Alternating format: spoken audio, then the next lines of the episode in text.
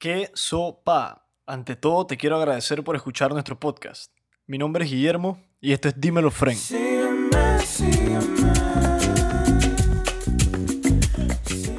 En este episodio número 33 tuve la oportunidad de conversar con Luis González, quien es, además de docente físico, músico y anfitrión de dos podcasts llamados Alien Geek 507 y La Esquina Podcast. Espero disfrutes este episodio de la misma manera que lo disfruté yo. Y si te gusta lo que escuchas, no olvides seguirnos en todas las redes sociales, arroba dímelofren, para que no te pierdas de todo nuestro contenido y nuestros próximos episodios.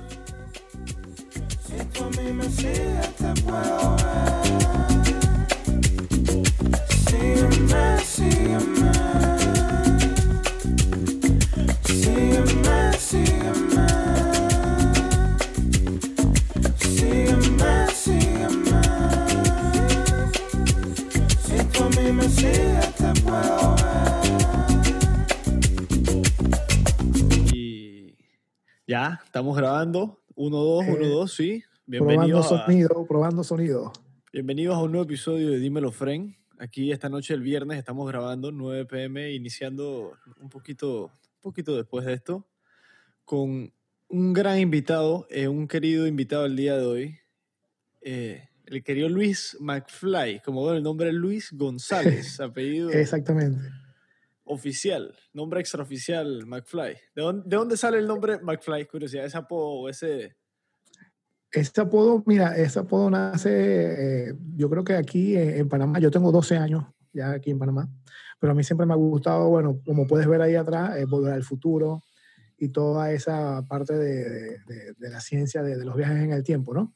Entonces, eh, McFly viene de ahí, del gusto mío de, de- de Volver al Futuro. Entonces, yo, yo por casualidad en el Facebook me coloqué Luis y en vez de González coloqué McFly.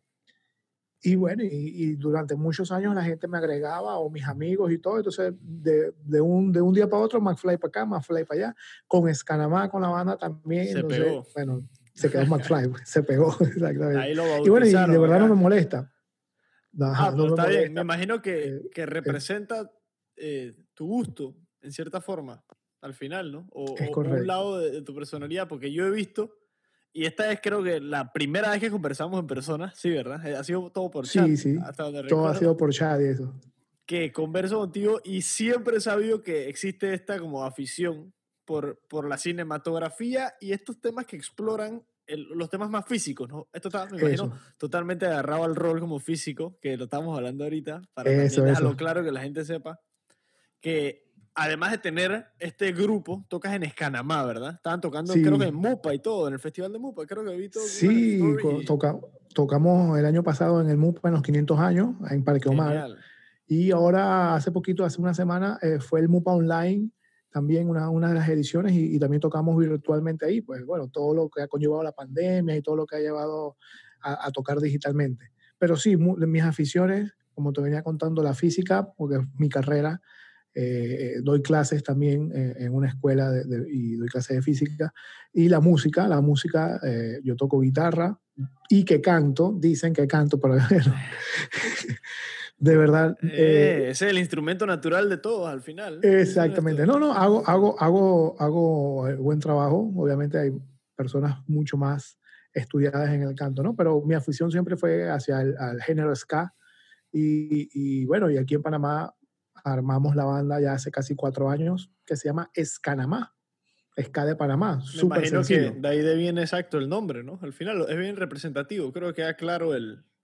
Como que el nombre va alineado con lo que representa. Y eso que no he escuchado mucho de ustedes, voy a ser honesto, lo voy a escuchar mañana para que sepan. O probablemente Escúchalo por ahí. Seguro que sí.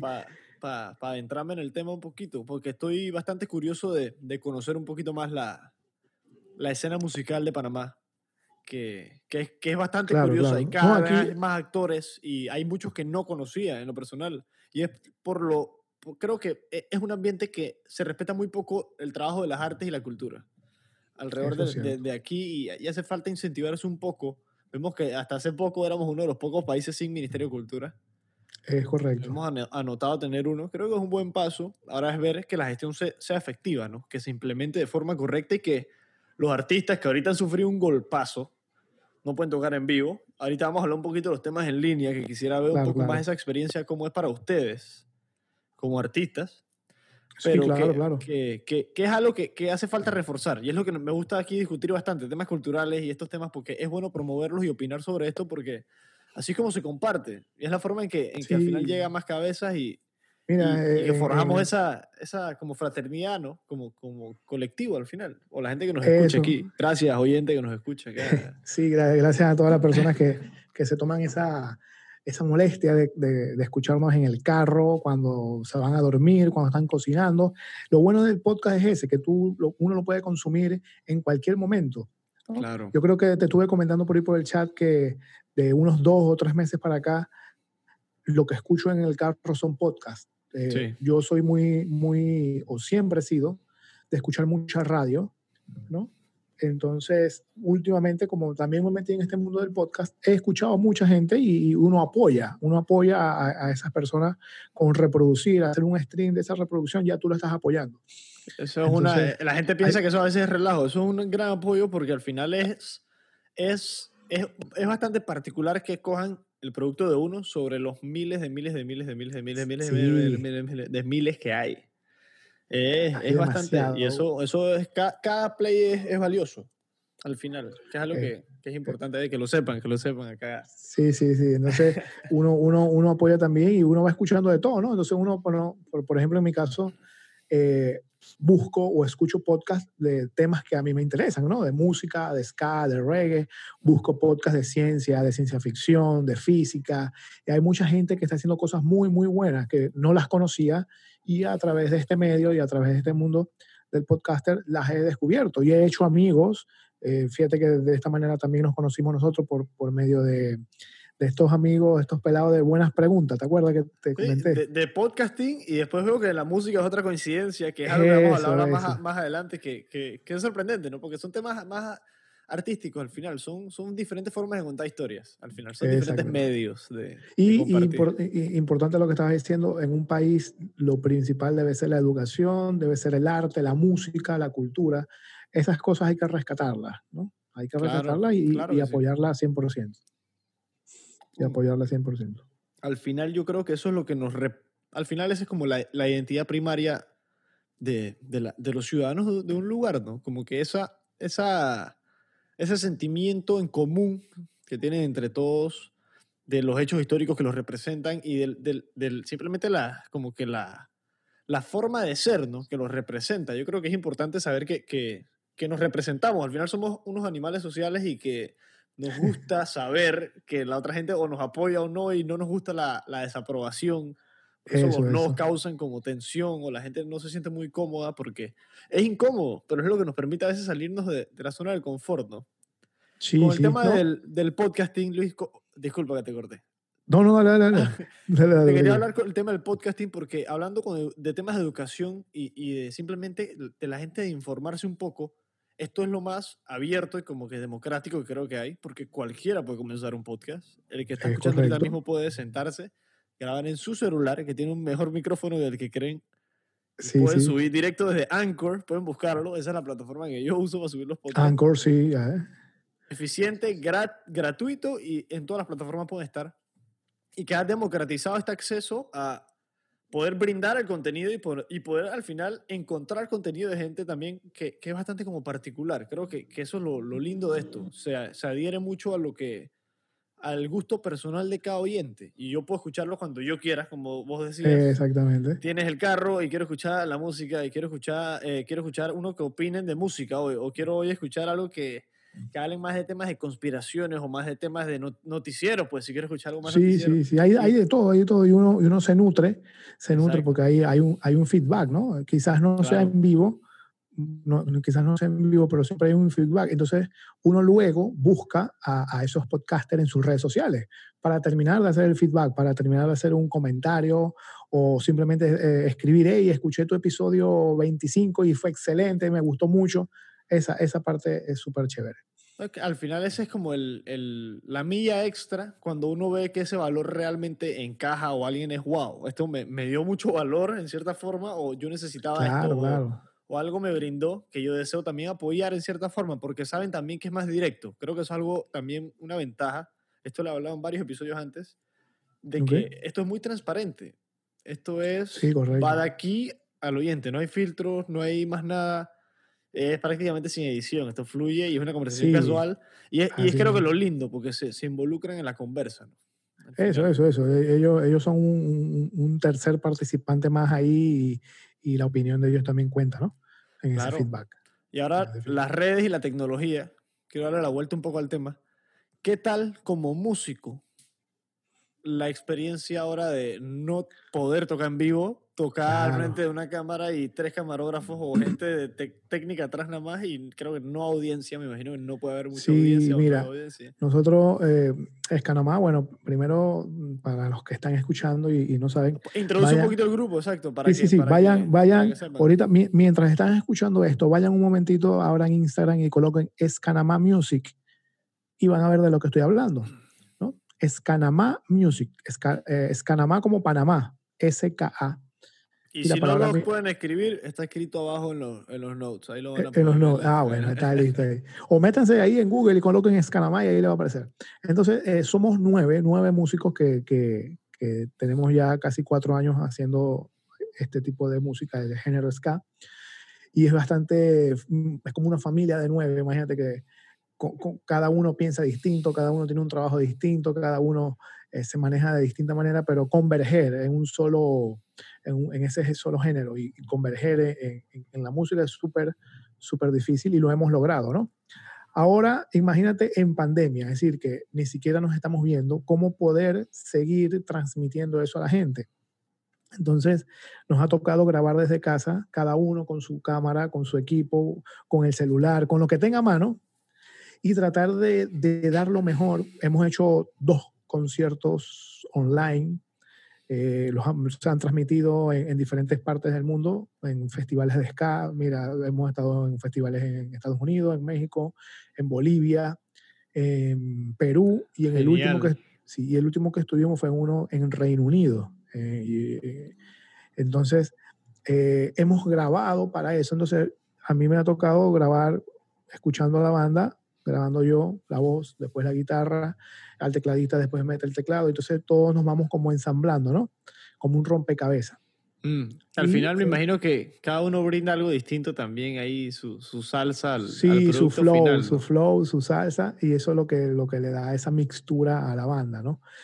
Y hemos aprendido a hacerlo en pandemia. Hemos sacado mucha producción en pandemia, hemos grabado las maquetas para terminar el disco nos hemos eh, digitalizado totalmente, hacemos reuniones por Zoom, eh, reuniones por, por, el grupo de WhatsApp, del chat, y, y eso, pues no, nos hemos trasladado a ese mundo digital que eh, hemos conseguido gente, fans, hemos conseguido views, hemos conseguido un, un feedback con, con, el público, ¿verdad?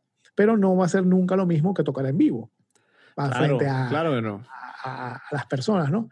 Sin embargo, bueno, el público está expectante. Yo siempre le digo a los, a los amigos y a los que mm. nos escuchan, yo digo, prepárense que cuando abran las tarimas, Escanamá va a dar el mejor concierto de su vida y que quiero que todos ustedes estén ahí. Así que te hago la invitación para cuando tengamos ese primer concierto que podamos ir todos otra vez a una tarima y que podamos estar ahí disfrutando. No, hombre, con gusto, con gusto. La verdad que yo cada vez estoy más atraído por, por ver qué brindan los grupos de aquí y por, por lo, lo, representativo que es, porque es lindo ver lo, lo, local, lo que uno conoce un poquito y cómo se representa a veces, y a veces ni siquiera lo local, porque a veces hasta lo que se hace en otros lados es muy similar aquí. Al final esto se está globalizando y cada uno conoce más y esa mezcla de influencias que siempre está presente y creo que más en Panamá que en ningún otro lado, aquí somos una Aquí hay mucha mixtura, aquí hay mucha mixtura. Aquí pensar como Zulay Rodríguez yo creo que no es muy inteligente, aquí somos, somos una mezcla de todo, aquí yo creo que es, es, muy difícil decir que es de aquí es que, es que cuando tú, tú le echas a otra nacionalidad, estás escupiendo para atrás, porque no, las mismas raíces de Panamá eh, vienen de, de, de, toda esa migración. de todos sitios. Francia, afroamericana, eh, China, eh, de, de, España. Entonces, ¿quiénes en realidad somos los habitantes de, de, aquí? Vendrán siendo la, la gente autóctona que vivía acá. Las comunidades indígenas, me imagino, en su mayoría. y eso es en todos los países. Entonces, ¿quién, si, si pregunto, entonces, ¿quiénes fueron en verdad los colombianos o quiénes fueron en verdad los venezolanos? Toda esa gente fue la comunidad autóctona que vivía allí, porque todos somos colonias de España y de otras partes. Sí, al final eh, nosotros fuimos parte de Colombia hace un poquito, más de 100 años solamente. Eso es correcto, sí, sí. Y, entonces, no, es tanto tiempo como república, ¿no? no es que somos una república madura y, y vieja, así sabia, con mucha experiencia personal. Hemos tenido algo bastante pacífico, se puede decir. Yo creo que a, comparación de la mayoría de, muchos, de los países que uno se ve atraído en las noticias, pienso yo, yo no sé si en la mayoría, pero en muchos países que uno ve en las noticias son mucho más como agresivos o hay encuentros y otras cosas, ¿no? Eso es correcto. Pero acá, acá es otra historia, es otra historia. Yo creo que ahorita es que estamos viendo y yo creo que la pausa esta es como obligatoria, permitió que la gente aprecie el arte un poquito más. La gente en casa se dio cuenta que las películas sirven para algo, que la música sirve para algo, que los cuadros y el arte y, todo sirve para algo. Los libros, los libros, los libros los libros. Mira, este, hay muchas cosas que, que, en pandemia la gente volvió a descubrir, y yo me incluyo, pienso que tú también estás dentro de ese grupo. 100%. Que, que uno vuelve a descubrirse, vuelve a descubrir sus raíces, vuelve a leer libros. Ese tiempo solo como, o, recluido, yo creo que le permite a uno... Pero yo, fíjate que, y, también porque uno es muy observador por allí, eh, y muchos de los, de los compañeros y amigos lo han hecho, pero he, he notado también que hay alguna minoría quizás que no se ha dedicado a hacer nada, sino a, ahí a estar ahí una vacación, una pausa, sí. Una vacación, una pausa. Entonces cuando le pregunto, mire, ¿qué hiciste después de esos seis meses? Este, ¿O qué aprendiste en esos seis meses? Bueno, cada uno escoge su, su poción o su, su Eso, eso.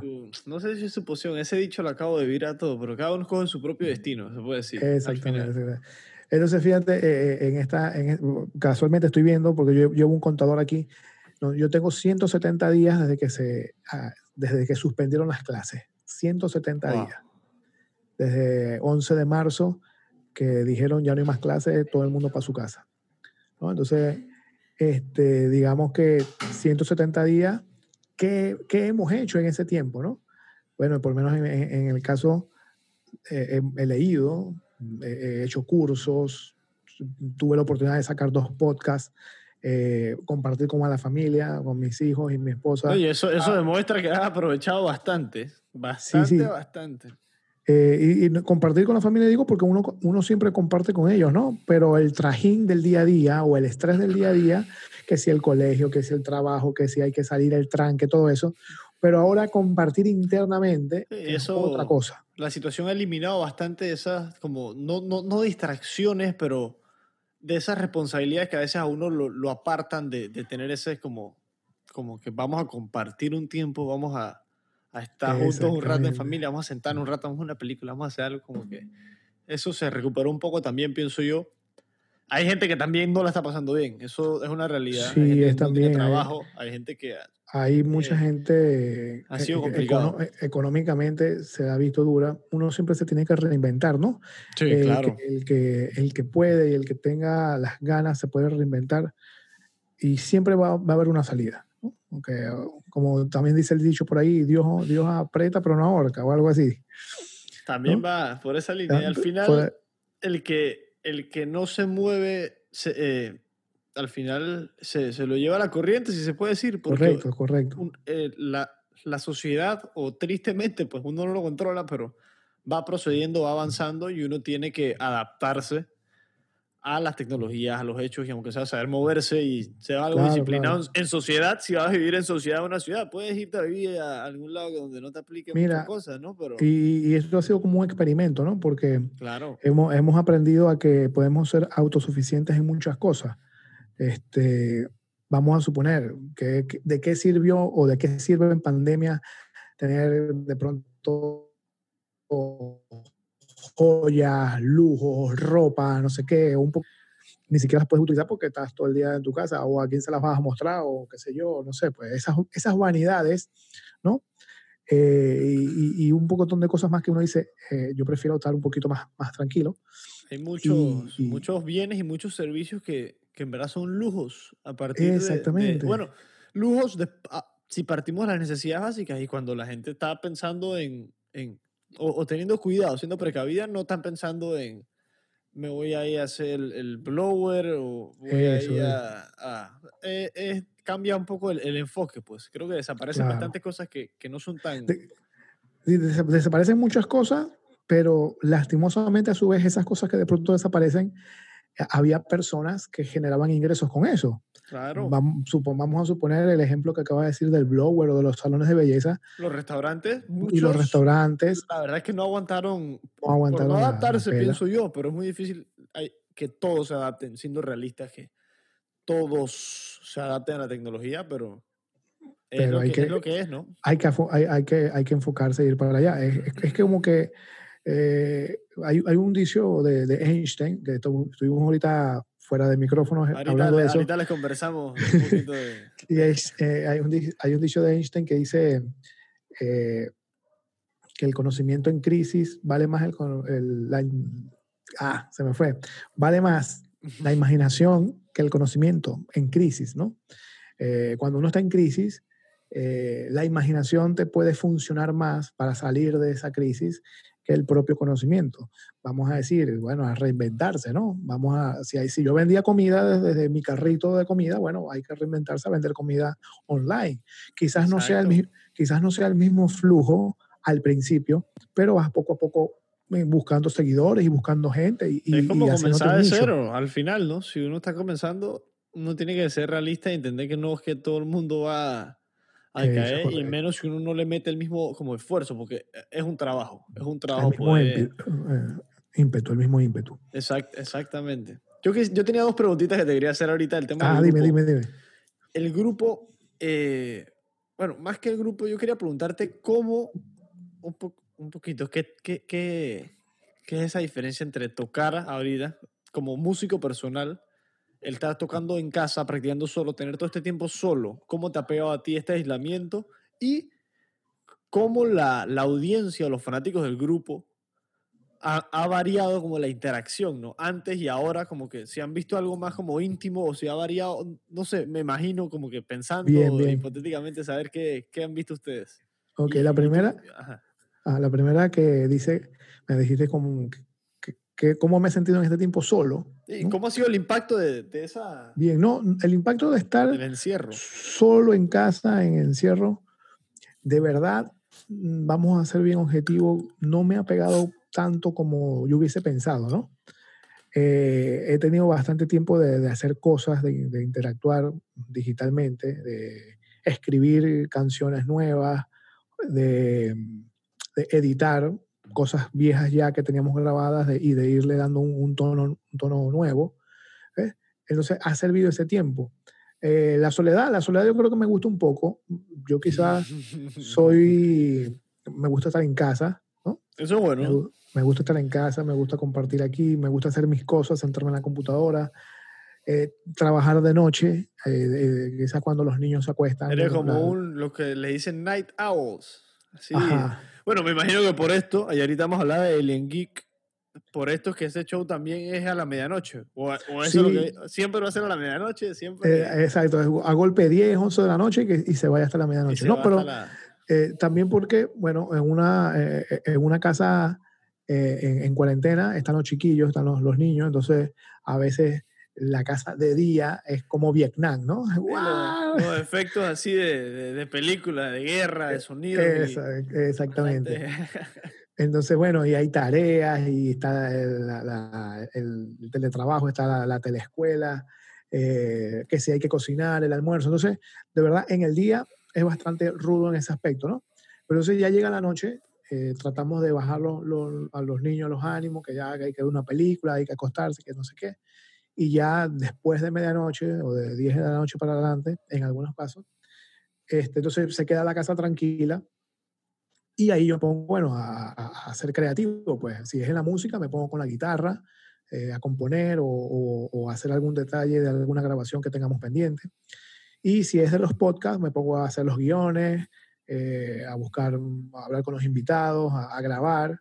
Entonces sí, sí rinde el tiempo, ¿no? Entonces, bueno, ahorita estamos grabando a las 9 de la noche, estamos aprovechando también el mismo, la dinámica al final. Viernes en la noche, para que vean que se puede trabajar viernes en la noche. Claro que sí. Tiempo.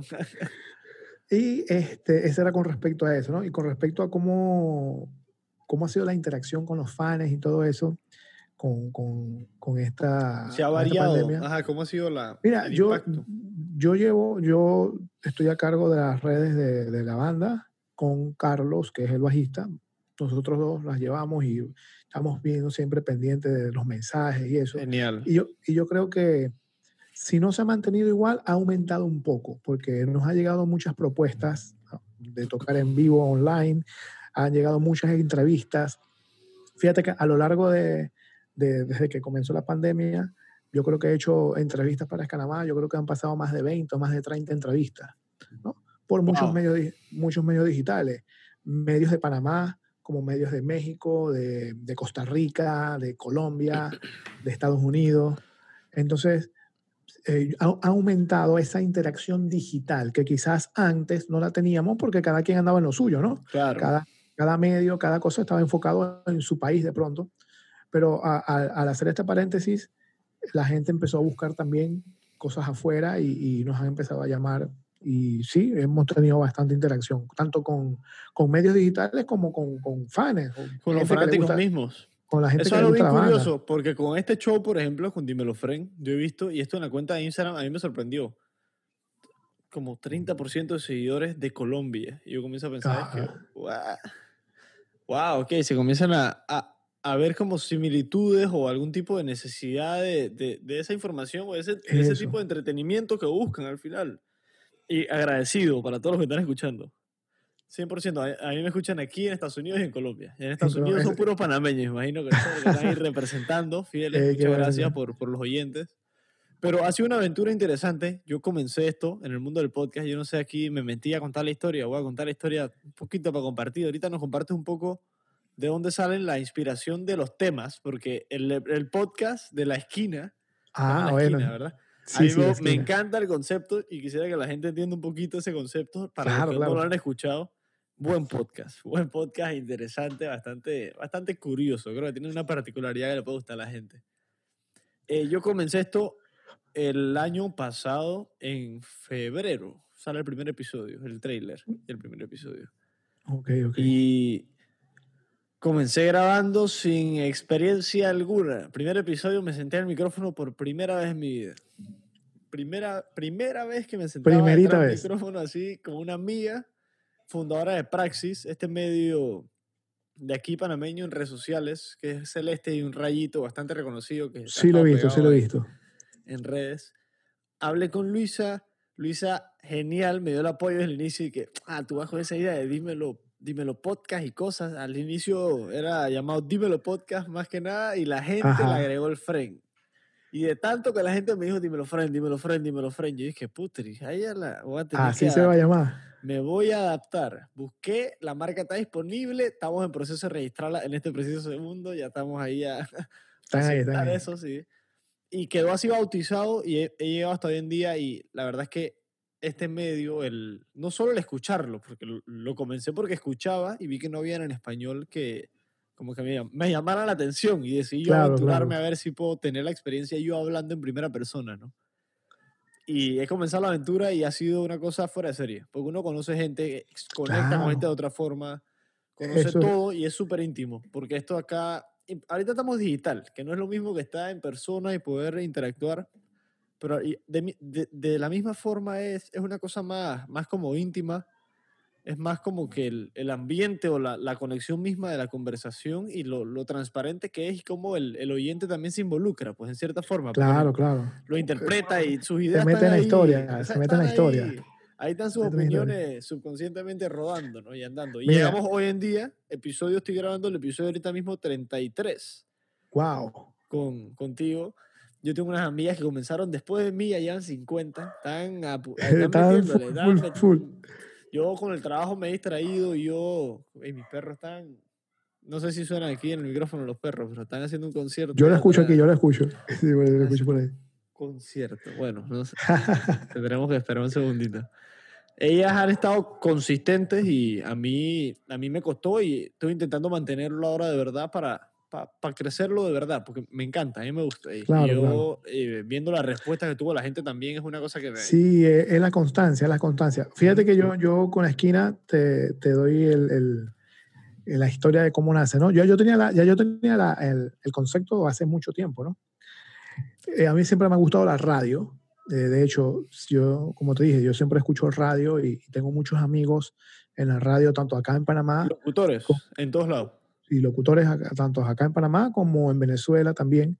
Consulta táctica, ¿has hecho algún curso de locución en, en algún momento de tu vida? ¿Nunca? De, locución no. Yo hice un taller en línea por primera vez en cuarentena y gratis. Ni siquiera fue algo que... Yo, yo de, de, locución no, como, como, como digo, como siempre he tenido amigos uh, que estaban en la radio, eh, uno agarraba como las ideas de ahí, de tanto escuchar y, de, cómo se hacen los guiones y de todo eso, ¿no? La parte técnica en el backup.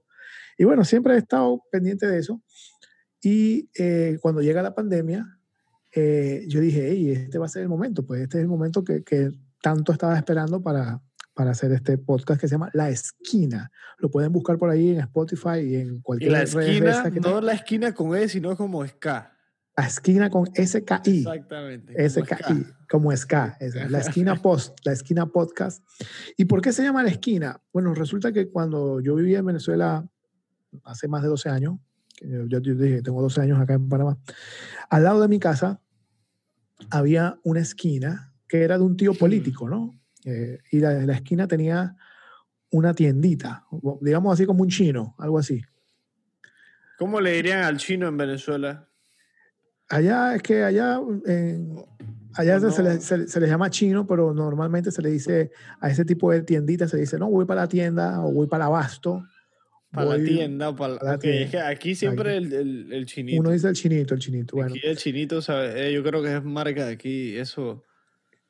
Entonces, aquí en, en, en, esa esquina, imagínense en una esquina, acá hay un chinito y al lado queda mi casa. Mi casa era de dos pisos donde, donde viví yo toda mi vida y la casa de mis padres. Toda la infancia, ¿creciste ahí? ¿Naciste ahí? ¿no? Sí, todo, todo. Nací ahí, viví Primero ahí. recuerdos ahí y eso te ha marcado, así que... sí, claro. Y ya, te lo digo, a los 35 fue que me mudé aquí a Panamá y ya no viví más allá, pues. Entonces, eh, ahí siempre nos reuníamos, todos los amigos de la cuadra, todos los pelados de la cuadra, nos reuníamos ahí a parquear y a escuchar música. Y escuchábamos de todo, escuchábamos eh, metal, rock. ¿En qué año estamos hablando para que la gente se ubique para el ambiente musical? Para que vean exacto, qué música, agarren, agarren la máquina del tiempo y estamos hablando del año 95 hacia el 2000. Esos, esos años, entre el 95 y 2000. Genial. Ahí de post-grunge, ahí. Exactamente. Ahí. Entonces, eh, la esquina, se llama la esquina por eso. Y entonces eh, en esta primera temporada empecé a invitar a todos esos pasieros de esa época a conversar conmigo, ¿verdad?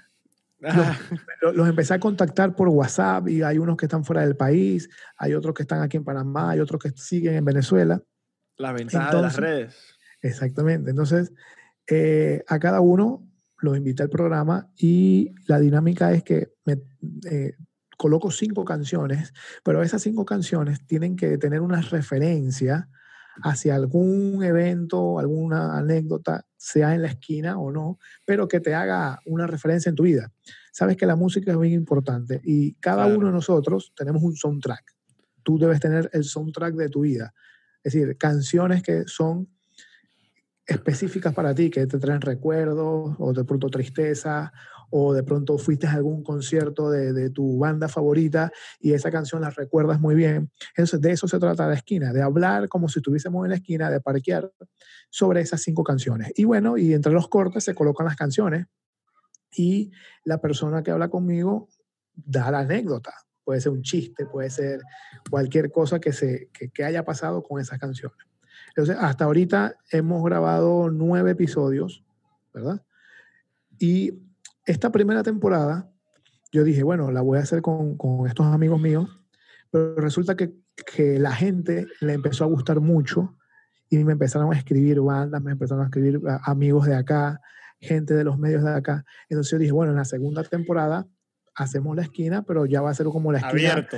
Abierta. ya no es y- la, la esquina original, ya vamos a, a- Pero- ampliarla. pero Bienvenido con la, pero, exacto, pero con la, con la misma dinámica, ¿no? Entonces igual, igual te, te invito que en la segunda temporada seas partícipe de un, de un episodio ahí. Con gusto, con gusto. Ahí podemos conversar más y ojalá De ya un- el show más gente lo haya escuchado, más gente lo descubra y más gente Sí, pueda ¿no? Y, y- opinar y, y- participar y, compartir su- sus opiniones sobre, sobre los temas. y ¿no? lo- mira, y lo que tú dices, ahí en las estadísticas del, del Instagram, empecé a ver gente de Chile, gente de Colombia, gente de Costa Rica, que de pronto llegaron ahí por alguna palabra clave Ah, o por Yo creo que alguna- ahí ves el tema de la música, a veces cómo cruza fronteras y, Eso. y esas artes no, no discriminan mucho, no tienen el, la- el concepto de xenofobia ni, ni nacionalidad nada enfrente. Es más como que Y- el, el producto mismo y, y cómo no, no- lo representamos y lo entendemos juntos. Eso. Y también, no- también noté que otros podcasts de otras partes también comenzaron a seguirme. Es como Mm. lo que yo te decía, esa, ese apoyo incondicional del podcaster. ¿no? Claro. Aquí, eso es lo que hemos intentado. Yo, por ejemplo, yo me inventé la idea esa loca de que vamos a hacer un, un, un grupo WhatsApp y vamos a meter a todos, porque esta vaina que tenemos todo el mundo por su lado me parece tonto, porque la No, unión y- en verdad hace la fuerza y podemos compartir un poquito los que están dispuestos a compartir, ¿sabes? Siempre hay gente que, no, Eso, eso. Eso está pretty, está cool, estás en la competencia Y- también. Pero ahí estamos compartiendo, yo creo que todo tipo de perspectivas. Así mismo, ¿no? Y, y eso, es- ese grupo, ese grupo es importante porque ojalá sea así después que pase esta pandemia, que nos podamos reunir en persona, que tengamos un, Claro. un evento podcaster y nos, y nos conozcamos todos en persona y hagamos, hagamos eso que se llama crossover. Yo quiero hacer crossover con tu programa o, con el programa de quien sea, o, o venir y, y- y que alguien converse en el mío. Es decir, y, y esa dinámica es la que hace chévere esto. Ey, y me, acaba, me acaba de llegar una noticia que se murió el actor de, de Black Panther. El de. ¿Qué? el, el- Chadwick el- Boseman. Sí, que esto está. Sorry que acabo de. de la sea, me, me impactó. Él sí se murió, es que. what? Pero 43 el- años. El, el, el de Jackie Robinson, el de la película, el, el actor. Pero el que hace Black Panther. Sí, el que hace Black Panther, que es el de Jackie Robinson en 42. Y mira, me han llegado cuatro noticias ya. La prensa, TVN, la vida. Cáncer, cáncer de colon. ¡Wow! Voy a Ey, qué fuerte acá. esto. Bueno, de la nada, noticia interesante aquí en medio del episodio. Ya cuando lo escuchen van a saber. Esto sale el domingo. Esto sale en Sale este domingo. Ok. Sí. Y fuerte, fuerte. Condolencias de verdad. Y eso, yo soy un fan de esa película. Y qué triste en verdad ver esas noticias así. Dicen que después de una guerra con el cáncer de colon. Mencionan ahí. No sé. Mira, ese cáncer es el, el Chadwick Boseman, ¿no? Sí, Chadwick Boseman. Mira, ese cáncer es el más, mm, mm, ¿cómo te digo yo? El más abrasivo. He conocido mucha gente de la música que ha muerto de cáncer de colon. Uno de ellos es, que murió hace poco, eh, Jarabe de Palo, El cantante, el el cantante, vocalista. sí, el vocalista. Y, Y y él había- fue un sobreviviente y, y que la gente lo, lo celebró, porque yo me acuerdo que eso fue que... es que, es, un- que es- un patrón, porque la gente como que se cura un poco Claro. y después vuelve a recaer y en esa recaída es donde, donde, donde es más, más letal. Sí, fíjate también ese mismo patrón lo tuvo, eh, hay un cantante, era un cantante de una banda de ska venezolana que se llamaba King. No sé si la llegaste a escuchar en algún No, momento. no, pero lo voy a escuchar. King Bien. Chango. King Chango, ellos, eh, él vivía en Nueva York, se llama Blanquito Men. Blanquito también le dio ese cáncer y luchó, luchó, luchó, Wow. se mejoró y después se echó para atrás y también fallece. Entonces es como un patrón, es un, como un patrón donde, wow, a veces, a veces la gente no sale de allí, ¿no? Y ahora con esta, con esta noticia que ya la estoy viendo aquí, Sí. Y es cáncer de colon, así que por eso te digo, ese cáncer es el más abrasivo, es el como que el más, wow. Eh, Wow, hay que tener mucho fuerte. cuidado, con eso, es muy fuerte. Fuerte. muy fuerte. John, John Coltrane, no mentira, yo no sé si John Coltrane se murió de cáncer de colon, pero él se murió también de una cosa así curiosa, de la nada, tengo entendido, joven y todo. Wow, qué mal, qué mal. Bastantes músicos, eso es un temita los también curioso, y varios músicos, también. pelan temprano, no por temas tanto de, de sobredosis, bueno, sí por temas de sobredosis también Hay unos que sí, hay unos que sí. pero sí. Este varios grupo- por, por condiciones eh, Sí. médicas, de verdad, que, que le han afectado fuertemente. bastante. Es que es, duro porque es la, es la salud, ¿no? Y, y, fíjate que mucha de esa gente, quizás con tanto dinero que puedan tener, pero no pueden escapar de ahí. El propio... La mortalidad humana al final. El propio... Eh, ah, se me fue el nombre. Fundador de Apple. Steve Jobs. Steve Jobs.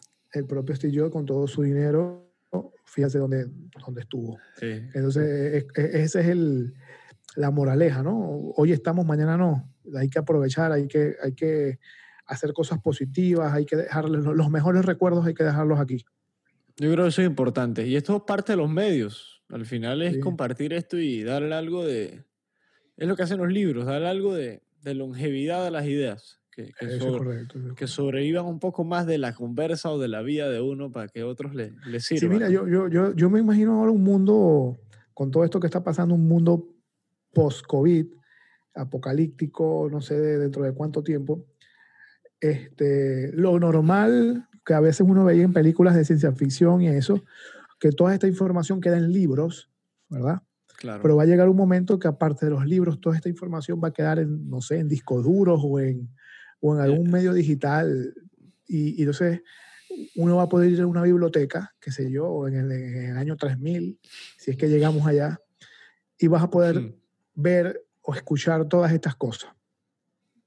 No sé si tuviste esta película eh, Ready Player One. Vi el trailer y mi hermana la vio. Mi hermana es una adicta a las películas. Te, la recomiendo. no la he visto, sí.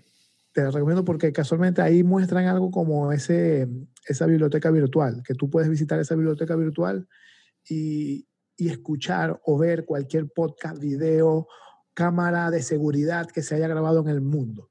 Wow. Una cosa así universal, acceso infinito prácticamente. Exacto, es como un acceso infinito donde tú llegas y que y dices una fecha y que una fecha y una ciudad, pero Panamá, año 2015, calle 50, pácata, y te aparece lo que estaba pasando ahí eh, a esa hora, en ese momento, la gente, todo, todo, todo, porque todo está grabado. ¿Cómo?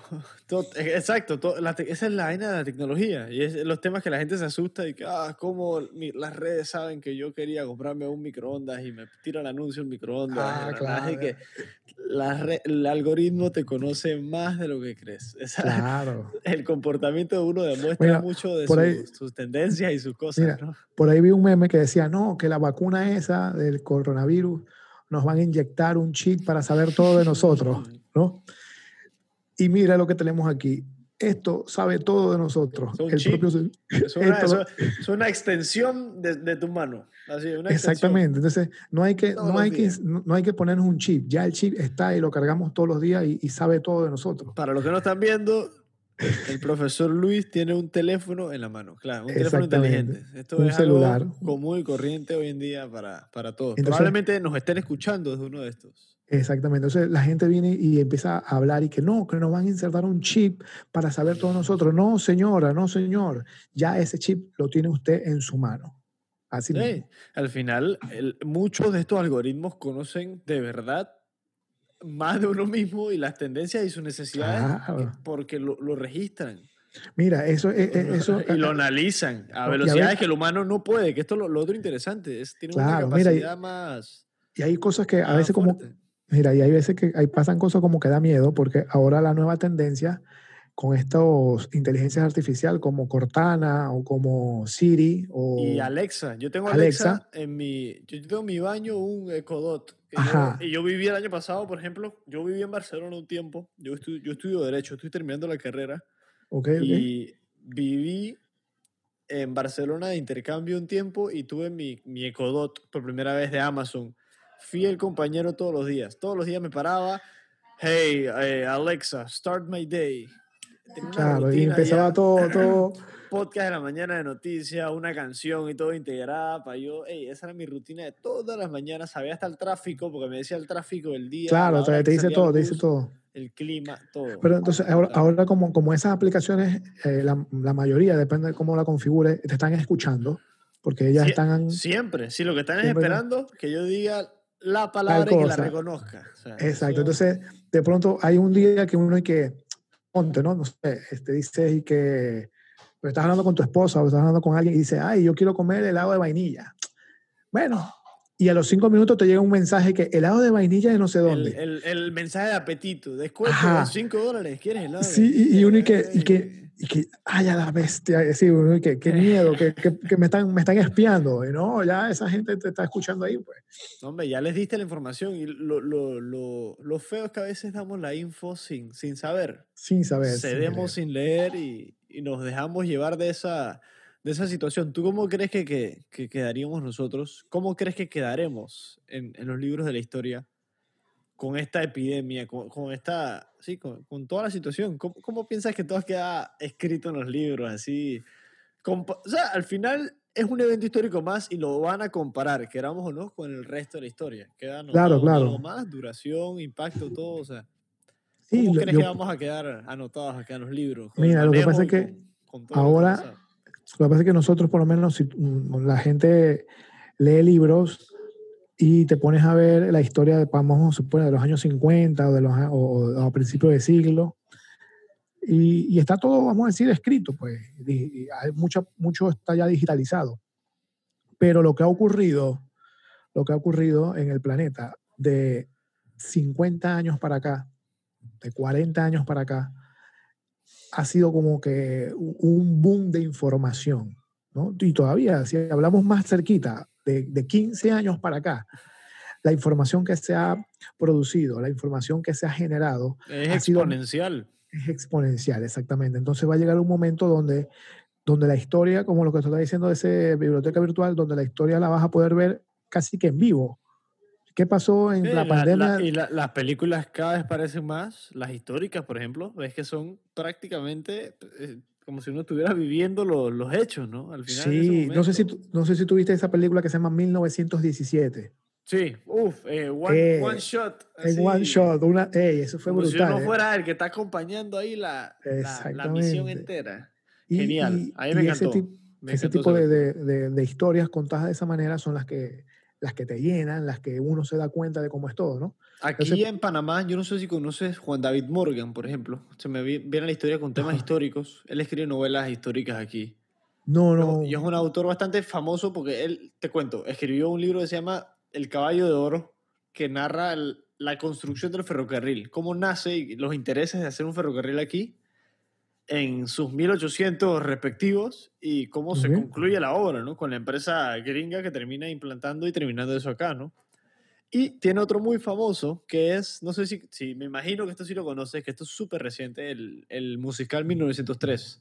Sí, ese sí, sí lo conozco. de Diego Valdía. Eso se basa en un libro de Juan David que se llama Con ardientes fulgores de gloria, que narra el nacimiento de la República de Panamá alrededor de todo el tema del canal. Panamá al final nace por mucha atención del momento y porque había una necesidad de ese canal eh, mundial, prácticamente. Claro, claro, fue, fue mucha, mucha presión de diferentes países también, como que, ajá, ¿qué vamos a hacer? Mil países. Y eso, el libro, por ejemplo, cumple la misión. Yo me he leído mucho. Narrar la historia, pero de forma pretty, pues, porque te ponen los personajes y la, ¿me entiendes? La conversación y la cosa. Yo, yo soy uno de los que quizás de los pocos, no sé, hablo por mí, ¿no? De que cuando yo me vine a vivir acá a Panamá, a Panamá hace 12 años, eh, yo me agarré libros de historia y me empecé a leer todo eso y a ver qué es lo que era, pues. Eh, por, por, saber, porque ahora yo vivo aquí. y estás haciendo algo para que sepas que yo creo, yo, yo soy joven, o sea, yo tengo 22 años, cumplo 23 en dos semanas. Te llevo, te llevo 20 años. Mira, 20 años de experiencia conversando aquí, compartiendo ideas y, a veces es, pretty el ejercicio porque uno, yo, aprendo cosas de todos mis invitados. O sea, al final Es, es, difícil decir que no, yo no me voy a sentar a conversar acá y compartir ideas sin, sin que ambos aprendamos algo del otro o, de la vida al final, ¿no? sí, sí, sí, de eso. Entonces, e, eso es lo que uno, ¿no? Uno, uno, se nutre de eso. Este, yo no sé cómo a veces hay gente que, que se muda a un país o visita otra cultura y, y, y no sabe dónde está parado, no sabe del porqué de las cosas, ¿no? Mucha gente de aquí no sabe eso. Y eso te lo digo yo como de aquí. Yo soy de aquí, he vivido toda mi vida aquí. Mi papá es salvadoreño. Mi papá nació en El Salvador. Se mudó acá a los 15 años que tenía él, me imagino. Vainas políticas de mi abuelo en El Salvador, el que no sabe lo que en Google Ahí igual. se llama igual que yo. ahí mira, mira. De, la historia también. igual, igual te comento, vainas políticas, por eso es que uno está aquí. Mm. Cosas ya, ya es más de contar de lo que ha pasado los últimos 20 años en, Venezuela, ¿no? En Venezuela, por ejemplo, no sé si sabías esto, Luis, yo hablé con la, la, actual embajadora de Venezuela en Panamá. Eh, ella se llama eh, Fabiola. Fabiola Zabarce. Sí, claro. hablé con ella, estamos hablando de hace... Poco. Un año y medio. Comenzando el guacho, eh, cuando la gente tenía, y esto es un tiempo que la gente dije, Venezuela va a salir la oscuridad, ¿sabes? Que comenzaron los movimientos y Guaidó sonando y va a pasar algo y Estados Unidos y los gringos y todo el mundo. Dije, ah". Y ya vamos para dos años y está En la misma vaina, ya la, la, tensión bajó. Han pasado aberraciones. El coronavirus ha sido otro que quitó el enfoque, pienso yo, de, de eso, porque la gente ahora se dio cuenta que la, la, y no me gusta decir la miseria, pero la miseria ha estado presente en todos los países del mundo. Ahorita mismo se han demostrado las deficiencias de todos los sistemas y...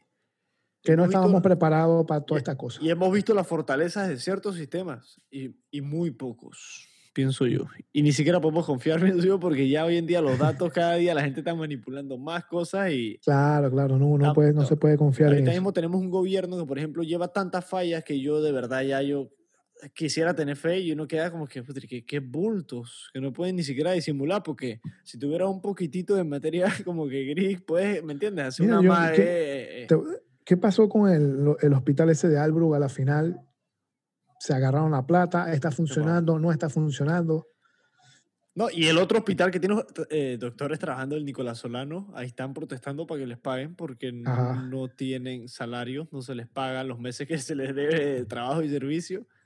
Igual que en muchos otros hospitales y que están imponiendo medidas, y esto es algo que no me gusta que, que pase, pareciera que imponen medidas sin conocer la realidad de lo que están regulando. O sea, me imagino una realidad y regulo esa imaginación, sin tomar en cuenta los hechos. Mira, yo, yo, yo he visto también así, vamos a decir, los, los, los toros de la barrera, y yo a veces pienso que la gente, o estos gobernantes, hablo de aquí y de muchos países latinoamericanos, que ellos como que hacen las cosas como por ensayo y error. Vamos a ver si funciona. Y, y, no parecen que, que, son profesionales o que, porque la persona que está sentada ahí, el ministro, el presidente que está sentado ahí, es porque es profesional y es porque debería ser un estratega. Claro, eh, y al final, en la mayoría de los países democráticos, lo elegimos o elegimos a alguien que lo eligió a él. O sea, nosotros indirectamente le dimos el, el go, o sea, le dimos el, la aprobación de nuestra Entonces, también yo veo, entonces yo digo, esta gente está jugando ahí random, está jugando ahí, vamos a ver qué pasa, vamos a tirar vamos, a tirar los dados a ver qué, qué ah, Ajá, exactamente. Entonces yo, oye, eso está mal, eso está mal. Con tanta gente buena que hay para hacer ese trabajo. Los doctores ahorita están, yo creo que hasta la guacha, están hasta el tope de ver la, la falta de respeto e interés que se les debe tener. Lo mismo con la cultura y con las artes aquí, que no, no se les da la atención y ahorita es que se ve el valor de eso y, la, la, la, necesidad que tiene el humano de, de, nosotros mismos como comunidad cuidarnos y que los profesionales que son los que saben de, de, de apoyarlos al final, ¿no? Al final pareciera, Que, pareciera que el privado quiere que, que, salga adelante y el público le da como igual, como que no viene a incentivarlo, como que púdranse. Sí, sí. No, no, Mira, no entiendo, no entiendo. Tocando, tocando, tocando ese tema, este, te hablo de la parte de la, en la educación, la parte ahorita de los profesores, ¿no? Sabes que están los, los profesores y maestros que son del Estado, pero hay un gran porcentaje también de profesores y maestros que están en la escuela privada. Privado. Yo en mi caso estoy en la escuela privada y hemos batallado, hemos batallado por mantener esas clases, hemos batallado por, por mantener ese régimen eh, de estudio, de tratar de, de de sobrellevar todas estas clases online. En mi caso, como yo soy muy diestro con la tecnología, no he tenido problemas, pero hay otros mm, compañeros que de pronto no habían tenido nunca una videollamada, nunca habían probado estos sistemas como Google Classroom, Microsoft Teams, ¿ves? Entonces han luchado como para ponerse a la par, ¿no? Y que ese, ese, ese, ese gremio o ese segmento de, de, de profesores y maestros de la, de la privada esté ahorita sin, sin generar un centavo, a pesar de que... Prácticamente, sí. Entonces, no, el gobierno no tiene un plan de contingencia para eso. Es decir, porque de pronto a los del, a los del Estado le siguen pagando. pero no hay un plan de contingencia para la educación privada. Y, y, y, es desagradable a veces ver eso y ver cómo sobrecostean obras en este momento, cómo tienes escándalos de influencers y de, eso. de muchas otras cosas que al final me dejan como que eh, es como que te, te, te, saca, te clava una daga en el corazón, sí, pues sí. Y yo no voté por Nito. O sea, es una que yo creo que toda la gente me conoce sabe. Yo no voté por Laurentino Cortizo, yo voté por Ricardo Lombana. Ah, joven, Iván, no sé qué, clásica. Yo voté por el que me parecía de verdad el menos porquería de lo que he visto de todos los últimos 20 años de Panamá y de estudiar y de estar estudiando Derecho y ver cómo hay gente que llega al poder y que no se merece ni el más mínimo pedazo de respeto, porque de verdad es que no respetan a la gente por la que gobiernan en ni un Es que yo creo que... Hay gente que sí, no voy a decir que no. Yo estoy hablando ahorita de la mayoría de los presidentes. Y esto claro, de claro. claro, uff, sin duda alguna, porque esos son los que tienen que representar o pelar la cara por, por los ciudadanos o por un país, pues, y esa es la responsabilidad que les cae. Ya no es... Sí, sí una, una cosa sencilla, pues, pienso yo.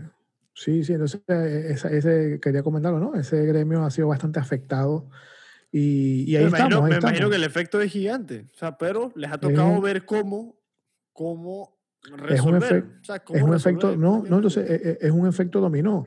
Y recuerda que la, la escuela privada a la final es una empresa, ¿no? Sí. donde la empresa tiene dueños, y, y si el efecto dominó, la, la empresa no tiene recursos infinitos, porque es una, es una empresa que sobrevive o que, o que vive, vamos a decir, de, de los pagos de los acudientes. Pero ¿qué pasa? Que muchos, el 70% de los acudientes no tienen trabajo ahorita, No pueden pagar.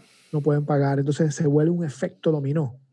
Un efecto dominó que No, y, mi, mi pre- mi pregunta es, por ejemplo, ¿cómo ustedes, que son los que están brindando un valor a esa nueva generación y están educando, y la misma institución per se, que en verdad yo creo que está gestando esa como semilla de las próximas generaciones, no puede generar, mientras que a los bancos, por ejemplo, se les protege, se les mantiene prácticamente la deuda, nada más que es de que, Ofi, actívala después, para los que no Exacto, saben, exacto. dije, no, te lo voy a cobrar, pero cuando puedas pagarlo, no ahorita, pero te lo voy a enyucar cuando tú puedas pagar. Así mismo Cuando ya te- que- Así mismo, así mismo. Cuando ya estés listo, bueno, ¿cuánto es? Son 20 mil Y ahí vemos entonces cómo mm, la educación no genera tanta plata y los bancos sí, y los intereses están cruzados y la gente que está en esos puestos de poder son los que dictaminan las vainas y son los que dicen esto va, esto no va y así vas a llegar a las reglas. Y por ahora Nito Cortizo ha demostrado que no manda ni en su casa, hasta donde yo he podido ver hoy en día de verdad.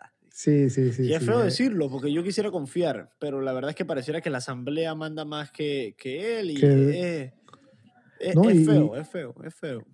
Hay que ser bien objetivo, ¿no? Yo me imagino que también debe ser súper difícil tener un cargo de estos públicos y, y, y No, no es- no- cumplirle. no, debe ser nada sencillo. Y tienen a gente Sí. como yo, por ejemplo, viendo y criticando y viendo cómo es. Y yo estoy cómodo. O sea, yo vivo cómodo. A mí, yo mi casa la pagan mis papás. Yo vivo con mis papás todavía. Yo estoy trabajando, terminando la universidad. Yo tengo muchas Claro, oportunidades claro. que otra gente no tiene.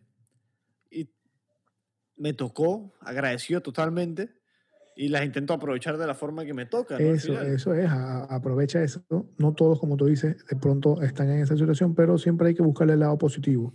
Claro. Yo- el, el- el mensaje mío para esas personas que, que le ha pegado duro esto, que, le, que, que se la han visto negras, verdes y de todos los colores, es que siempre hay un, un lado positivo, siempre hay algo que se puede hacer, siempre y cuando uno, uno demuestre ser dinámico. Porque si te quedas todo el día en tu casa metido, pensando, estresándote, es muy difícil, ¿no? Ahora, eh, estamos en cuarentena, ¿verdad? No podemos salir. ¿Qué podemos hacer? Ne- Necesito eh, eh, un, un- un ingreso extra. Eh, bueno, entonces ahí viene lo, todo la parte digital, las redes sociales, ver cómo encaja tu perfil en esto. Yo sé que no todos se pueden manejar de esa manera, pero de, de alguna, ah, de alguna forma uno puede salir. Siempre hay una escapatoria o algo que, que, que sea... Y cada vez, como mencionas, cada vez es más relevante la capacidad de, reinver- de reinventarse debido a lo correcto. rápido que evolucionamos. Y, y yo creo que, que al final eso es como humano, porque al final somos el, el- eh, digo, la, la capacidad de hacerlo. Eso. Porque nosotros somos una máquina de adaptación, o sea, somos capaces de habitar en todo el planeta, para el que no sabe, o sea, clima frío, caliente, lo que sea, estamos capaces de estar ahí. Hay humanos que tú sabes que se adaptan a correr todos los días 500, mi- estoy exagerando, pero de 10 Sí, sí, kilómetros al claro. día.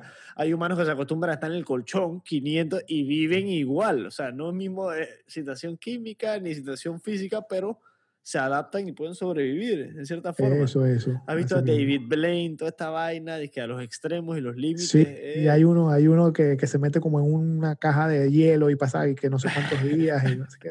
¿no? Y en la física, me imagino que han habido, te, te quiero preguntar, ahora que estoy pensando, han habido Ajá. experimentos, imagino que de ese nivel, Ey, sí. intentando eh, romper esas barreras o probar algo de cierta forma. hay, hay una, hay una, mira, hay un, hay un ahorita mm, se han, bueno, desde hace tiempo ya se han puesto muy de buena todo lo que estos programas tipo reality show y todo eso, ¿no? Ajá. Y hay unos que me llamó mucho la atención, que vi, creo que lo pasan en History Channel, que son unos chicos que lo que hacen es eh, romper el límite del dolor con diferentes insectos y diferentes picaduras. ¿no? Porque hace tiempo había un, un científico, creo que era un biólogo, un entomólogo, eh, que hizo una lista, una tabla de dolor de diferentes picaduras. Entonces ellos agarraron esa tabla y la están reinventando nueva con este con ese reality show. Y bueno, me lo puso a ver y no es simplemente el hecho de ver que lo pique algo, sino que la ciencia que está detrás de eso. ¿no? Ellos, eh, primero, si, si es venenoso, ellos tienen que hacer todo un review de, de, de cómo tener su antídoto, tienen No, tienen, personal. tienen que saber qué, en qué se están metiendo. O sea, y saber cómo salirse. No, cómo- Búscalo por ahí, búscalo por ahí, no recuerdo el nombre, pero es... eh, Ahí es, lo vamos a eh, encontrar y se lo ponemos en las notas. Yo lo voy a buscar notas. mañana. a Súper inter- de- súper interesante, súper interesante. Entonces, y sí, y tanto ahí como en, en- en, bueno, en la física, eh, lo, lo más, digamos, relevante que ha ocurrido, a- aparte que le tomaron la primera fotografía a un agujero negro, es las ondas gravitacionales que predijo el señor Einstein hace años, cuando, cuando estaba con su teoría de la relatividad, él dijo que existían ondas gravitacionales, así como existen las ondas de sonido, ¿bien? Pero son ondas de, de, digamos, de gravedad que podían eh, propagarse sobre el espacio-tiempo. Y bueno, y, y, eh, se construyeron esos detectores de ondas gravitacionales y, y- y pudimos, o esos científicos pudieron descubrir y, tomar una pequeña medida de, ondas, de una onda gravitacional. No recuerdo si fue de algún agujero negro que colapsó hace miles de millones de años. Entonces, Wow. lo demostraron ya. ¿Cómo, cómo tú le describirías, por ejemplo, a alguien, y sorry que te, te corto como que a la mitad de la historia, ahorita vamos a seguir hablando del agujero negro, porque vi esa foto y a mí es una vaina que me impactó ver esa, Sí, esa sí. imagen. Eh, ¿Cómo tú le describirías ese tema de los, las ondas gravitacionales a alguien como que súper joven, por ejemplo, algo así básico, para que entienda realmente qué, qué es eso que, que Es que, Einstein bueno, predijo y exacto, cómo es eso como- impacta o, o funciona, ¿no? es como que, eh, vamos a decir, vamos a explicárselo a mi mamá o a mi, o a mi abuelita o a mi hijo de nueve años. No, y, no, y no a mi hijo. Yo ahorita los, los niños de ahora saben más física y más cosas que, que, que todos, Ya porque ahora... vienen como con el cerebro de Einstein Sí. los tres años. Vienen ya... O- o- ha- ha- Hago un paréntesis, hago un paréntesis. Fíjate que mi hijo ve una, una, unas cómicas de, ya te voy a decir quiénes son ellos. Ellos son lo- los jóvenes titanes. No sé si lo has visto por ahí. Genial. Yo veía eso de, de pelado, pero otra Ten- versión, me imagino. Ajá, ahorita está una versión en Cartoon Network. Y en estos El días que, yo veía, viendo. el que yo veía era Cartoon Network. Me imagino que, que debe ser Pero yo- similar. debe sí, ser sí. similar. Donde aparece Ahora, el ahora robot. me escuchan, dije, puta, y este me un bebé y vaina. Dije. ¿Cuánto. Luis, una pregunta. ¿cuánto, ¿Cuántos años tienes? Curiosidad. Yo cumplo 42 ahorita en noviembre. 42, 42. No, Sí. mira, mi Por eso te dije papá, que te, te para que 20. sepan, mi pa- y mi papá me lleva a mí 30, ahora que lo, lo mencionas. Mi papá tiene más, 10 más que tú. Ah, entonces tiene 52. 52. Ahora me putea cuando escucha la vaina que tengo Ya, ya. 53 y vaina. Que está hueva, vaina, y que está- Él, Pero, es del, claro. él es del 68, así que hasta Ah, donde sé bueno. tiene 52. Sí, sí, yo soy del 52, 78. ¿no? Yo, yo, soy, yo soy del 78, así que. Entonces tú vendrías siendo, tú vendrías siendo Yo soy del 97. 98 97. 97. Yo nací ahí cuando los Red Chili Peppers estaban ya Estaban la en boga ahí. vaina. En el 97, mira, yo me Los gradué. de- Rabanes sacaron un par de álbumes ahí después de que yo nací. Sí, sí. estábamos. En el 97 yo estaba, yo me, yo me gradué de la escuela en el 95. Y Dos años 90 antes. ahí. 96, 97 ya estaba en la universidad ahí estudiando física. Fueron los mejores Esa, años de mi esa, vida. esa decisión, curiosidad, así desde siempre. Voy a ser físico desde niño, ese es mi A mí, sueño. ¿Cómo fue? mira, Desde que yo me acuerdo, cuando tú, tú siempre de, peladito, y que qué vas a estudiar cuando seas grande, qué vas a estudiar cuando seas grande. Mira, yo decía que quería ser astronauta, decía que quería ser arqueólogo, tipo Indiana Jones. eh, quería viajar en el tiempo. Es Porque una buena, una buena vida, así. las Indiana películas, Jones. Sí, las películas que, que uno veía en esa época, que sí, Back to the Future, Indiana Jones, Los Goonies, toda esa, toda esa, ¿no? Entonces, por ahí, por ahí va el enfoque. Cuando yo me graduó, eh, y a mí siempre me gustaba el porqué de las cosas, me gustaba la astronomía también. Y casi la mayoría de mis amigos, no, que yo voy a estudiar ingeniería industrial, que voy a estudiar ingeniería química, ingeniería en petróleo. Y yo, ¿saben que Yo estudiar física. ¿Qué? Y bueno, fui a la facultad de ciencia en física y De una. éramos como cuatro nada más. Pero bueno, después fue un poco a poco, se fue, se fue llenando, se fue llenando y bueno, gracias a Dios, hoy día tengo muchos amigos físicos regados por el mundo también. Genial. No, la verdad es que, que, que hacen un trabajo que a veces se aprecia poco. En la música tiene mucha injerencia. Yo creo que poca gente lo entiende. Hasta gente que hace música no entiende ese factor físico, porque el sonido No. es, un, es un fenómeno físico al final. Sí, claro. No, mira, y, y, y si, si vemos el background de algunos músicos, el guitarrista de Queen es astrofísico. Terminó su tesis. Brian, Brian May. Brian May es astrofísico, terminó su mira que tesis. yo no sabía esa vaina. Sí, él terminó su tesis Wow. de- del doctorado en astrofísica como 25 años después, Wow. porque se fue con Queen La música. tocando. eh, ahí la Y- interrumpieron los. Pero bu- buena interrupción. Hablarte Y claro. el, el- el- mira, otro, otro de- de- de- del mundo del rock que también es científico es el vocalista de, de Offspring. sí. Él, eh, sí, él hizo el doctorado, él hizo un doctorado, creo que fue en, en biología molecular o en microbiología, no sé, por ahí está, pero también... eh, eh, Curioso. Sí, que entonces siempre, bueno, se puede sab- que el background de algunos músicos concuerda con la No, y, ciencia. y hay otros, ¿no? por ejemplo, y esto te- panameño 100%. Te traigo el ejemplo Ajá. de Rubén, políticos para el Ah, carajo con la lírica, pero son estudiantes de derecho, manes así bien conscientes políticamente, Eh, vivieron el tiempo de ver qué es la dictadura aquí, de qué otro tiempo de acá, como que es, es. Es también lindo ver esa influencia en su música. Me imagino que eso se refleja en cierta forma en, Sí, sí se refleja, sí se en refleja. su arte, ¿no? Al final. Sí, sí se refleja. En mi caso se refleja en, en letras de canciones y, y en muchas cosas así que, que he escrito, que a veces los muchachos de Escanamá me dicen, ay, ¿de dónde salió esa canción? Y yo, ah, bueno, pues, también es de aquí, de allá. no Eh, si qué". quieres ahorita, si me das permiso, cuando, cuando vayamos a cerrar, yo pongo un pedacito ahí para que la gente pueda escuchar. Yo voy a poner el enlace igual abajo, pero pongo el- un Ah, pedacito de algunas. Que ustedes deben listo, estar, mira, aquí está en Spotify, es Canamá. Aquí está la- Sí, búscate, si quieres pones, bueno, la canción, la última canción se llama La Murska, pero si quieres ponte una que se llama Ellos Volverán, que habla de los egipcios. Ahorita, la, ahorita, esa la escribiste tú, curiosidad. Sí, Háblanos un poco de, de sí, sí. esa. De ese tema, Sí, de los egipcios. ¿De dónde sale esa, esa inspiración? mira, y vamos, como te estuve diciendo ahorita hace ratito, a mí me gustaba mucho toda la, la cultura egipcia desde, desde pelado, pues. Entonces, esa canción la escribí yo en el año 98, casualmente un año después que tú naciste. se llama Ellos Volverán. ¿Y quiénes van a volver? Van a volver los egipcios. Fíjate que yo uno eh, estudiando y, y- y analizando las cosas, los egipcios eran una cultura bien inteligente. Su arquitectura era de fama casi Sí, perfecta. Yo creo que todavía la gente no entiende ni cómo hicieron esa, esas, Esas cosas, ¿no? estructuras. eran súper matemáticos, eh, tenían un conocimiento del cielo y del espacio eh, súper. Entonces, para mí, mi teoría era que toda esa civilización se fue de aquí, se fue. Se le fue o se la llevaron o simplemente la dejaron aquí un rato y después se la llevaron otra vez, porque no hay, no aparecen por ahí, no están. Es decir, solamente dejaron las pirámides, dejaron sus jeroglíficos, sus momias, pero ya no hay más nada. Eso fue hace 4.500 años.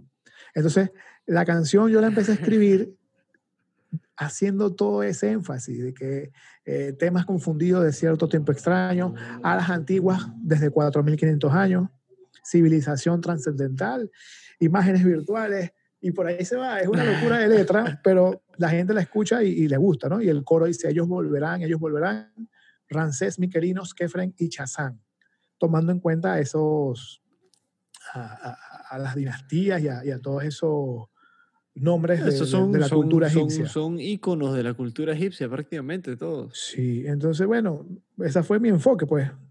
Y, y la tenía por ahí guardada y cuando, cuando nace Escanamá, la saqué y a los, a los, muchachos les gustó y ahí está, ahí está sonando por ahí, a la gente le gusta. Es genial. ¿no? Ahí vi que es la que, una de las que más plays tiene, ya estoy viendo aquí el, el Spotify, genial, genial. Sí, Ahorita sí, la ponemos la... al, al, final, ahí de, sí, la, la, gente de la conversa. Entonces, entonces a, a, mezclando, fíjate cómo se une todo en, en, en, mi vida, ¿no? Mezclando esas cosas, vamos a decir, de egipcios y de, y de cosas paranormales o de cosas así. Ahora hace poco creo el podcast que se llama Aliens de Medianoche, hmm. que es mi segundo podcast. También lo pueden buscar por ahí en Spotify, colocan Aliens de Medianoche o Están viendo, ahí tienen buco contenido del, de Don Luis para que puedan consultar de todo, desde la música hasta, sí, sí. hasta todos los temas de la vida fuera del planeta Tierra, que creo que es un sí. tema bastante interesante. Para los que Mira, escuchan podcast y saben de Joe Rogan, ya han visto estas vainas de, de cómo siempre traen a, eh, esto lo podemos hablar, el documental de Netflix de, ¿cómo que se llama? El que era de, de del gobierno de Estados Unidos, que eh, salió en el podcast. ¿Recuerdas el nombre de él? Si no lo puedo buscar, yo lo puedo buscar aquí. Sí. Búscalo ahí, búscalo ahí, si no me acuerdo, no me acuerdo. El X, llevan a él y a, y a otros que son de estos grandes, grandes activistas e investigadores de lo que es la, la vida fuera del planeta, los que se encargan de realmente investigar esto y conocer el tema. Y este año hacen el anuncio, en claro. medio de todo esto, hacen el anuncio de que hay vida fuera del planeta. Sí. Y eso me imagino que la gente lo agarró más suave de lo normal debido a la situación. Pero de que hay vida fuera del planeta y de que Estados Unidos lo reconoce o el gobierno, de que ya tenían esta información y acceso a cosas. De sí, afuera, ¿no? Y, y, y esa. Tiempo, y no lo dijeron, ¿no? Y esos videos que, que sacaron ahora del Pentágono con esos objetos raros por ahí y dijeron, bueno, sí, esos no son de nosotros y no son, no sabemos qué son. De nosotros, de nosotros no son. Sí, eso es algo de ahí que se está moviendo extraño. Exactamente. Entonces, este, con todas estas cosas raras y todo eso, como buen científico y, y físico, también me gustaba mucho hablar de esas cosas. Entonces, eh, también tenía ese proyecto guardado ahí bajo la mesa y lo saqué con un amigo que, que vive en Argentina. Entonces se llama así Aliens de Medianoche. Y la parte, vamos a decir, jocosa es que son dos alienígenas que están de vacaciones en la Tierra. ¿no? Entonces, imagínate esos par de alienígenas de vacaciones en la Tierra hablando sobre cosas y, claro, y comentando aquí en, comentando y en no el sé planeta qué, de visita. Exacto. Entonces, ¿qué, qué, se, qué se, va a, a, a, comentar en ese podcast? Bueno, el primer episodio fue sobre encuentros cercanos eh, eh, y eh, historias que han ocurrido aquí en Panamá. ¿no? Me, me, tomé la, me tomé la tarea de, de, investigar cosas aquí en Panamá y las comentamos allí en el podcast. ¿no? Eh, ¿Y qué se va a hablar ahí? Se va a hablar sobre también eh, física cuántica, multidimensiones, eh, agujeros negros, cualquier tema que esté relacionado en ese, en ese ámbito de ciencia ficción. Eso está bien, bien curioso y es otro, otro approach ya fuera de la música y de las artes sí, y es sí, más, sí. más como que temas más científicos y más hasta especulativos en cierta forma porque son cosas que todavía no hemos podido confirmar 100% eso. y quisiéramos tener, ¿lo entiendes? Ese, el, el sí por, eso, no. por eso, una de, las, de, de, los refranes de, o de los refranes de, o de las citas del podcast es, ¿es ciencia o es ficción? ¿No? ¿Es ciencia o ficción o es, o es un poco de las dos cosas? Es un poco de las dos cosas. Claro, al final yo creo que ahí queda, como dijiste, a la, la interpretación de uno y qué es lo que uno quiere llegar a creer a, o a investigar más, ¿no? Al final lo que quieren es despertar eso y, hey, puede ser que sí exista esto, piénselo y evalúenlo, ¿no? Sí, y, y, hay buen público, ojo, eh, hay muy, muy buen público escucha para ese tipo de podcast eh, y la gente, bueno, lo, lo, lo recibe, pues. Hice, hice, un experimento por Twitch en vivo y, y, salió ahí bien. Entonces, bueno, vamos a ver si empezamos a, a sacar los capítulos por allí y, y, y guardarlos en, en, Spotify y la gente lo escuche por ahí. Hombre, claro que sí. Yo creo que sí van a, van a tener una audiencia interesante. Luis, yo te voy a poner una pausa rápido. Voy a ir al baño. Ya, ya, regresamos al baño. Todo, todo en orden, tranquilo. A, a, enviar un mensaje. A recargar, recargar las baterías unos cinco minutos. Ya estamos de regreso acá detrás del micrófono. Luis, estábamos hablando de, de Alien Geek. Alien Geek, mira, Alien, Geek, 507 se llama, el, bueno, tu correo, no sé si se llama la cuenta. Sí, sí, la cuenta de Instagram, la cuenta de Instagram también, Alien Geek 507. Alien Geek nace, eh, también estaba en mi mente hace mucho tiempo, ¿verdad?